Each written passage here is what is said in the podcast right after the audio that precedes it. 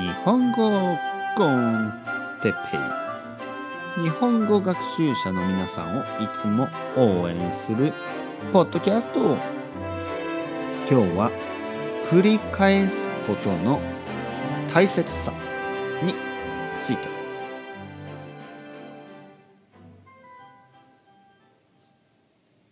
はい皆さんこんにちは。日本語コンテッペイの時間ですね。よろしくお願いします。おおシマンモスって言わなかったですね。はい。言いませんよ。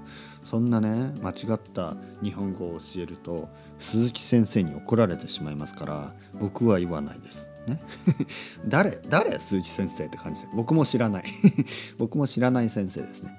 えー、ちょ一応言ってみただけですね。鈴木先生。えー、っと今日もよろしくお願いします。今日のトピックは繰り返すことの大切さ。ね。レペティションの大切さについて話したいと思います。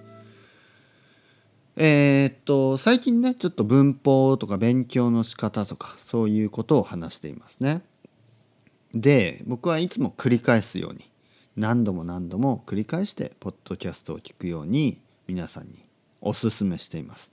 なぜかというとねなぜかといえばねなぜかというと、えー、記憶ですね。記憶。このメモリーですね。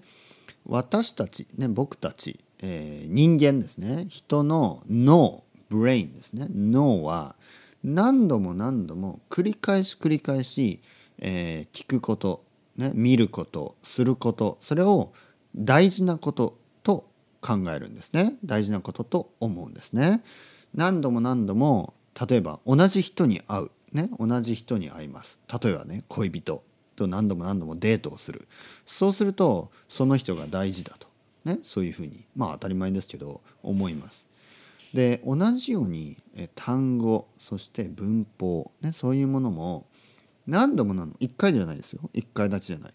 何回も何回も何回も繰り返し聞く、ね、繰り返し聞く。繰り返し見る、ね、繰り返し、えー、勉強することによってその単語や文法が大事だと脳が思う脳が思うっていうことはあの自分が覚えるっていうことですね。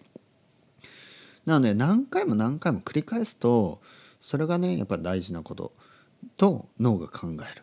ということはあの繰り返しね、えー、大事なこと覚えたいことそれを繰り返しやっぱり聞くそして見るそれが大事っていうことです。なので日本語コンテッペイをね何度も何度も聞いてください。何度も何度も聞けばあの僕の言った僕の使う単語や文法が皆さんに絶対わかるようになります。ね、絶対わかるようになる。何度も何度も聞いてください。そんなに難しい単語や文法は使ってません。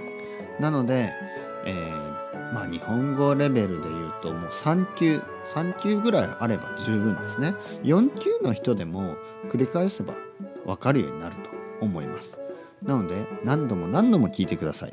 聞くたくさん聞く。とにかくたくさん聞く。聞くことが大事です。たくさん聞いてください。聞いて聞いて聞いて。聞いて聞いて聞いて。聞いて聞いて聞いて、ね、たくさん日本語を聞けば日本語がわかるようになります。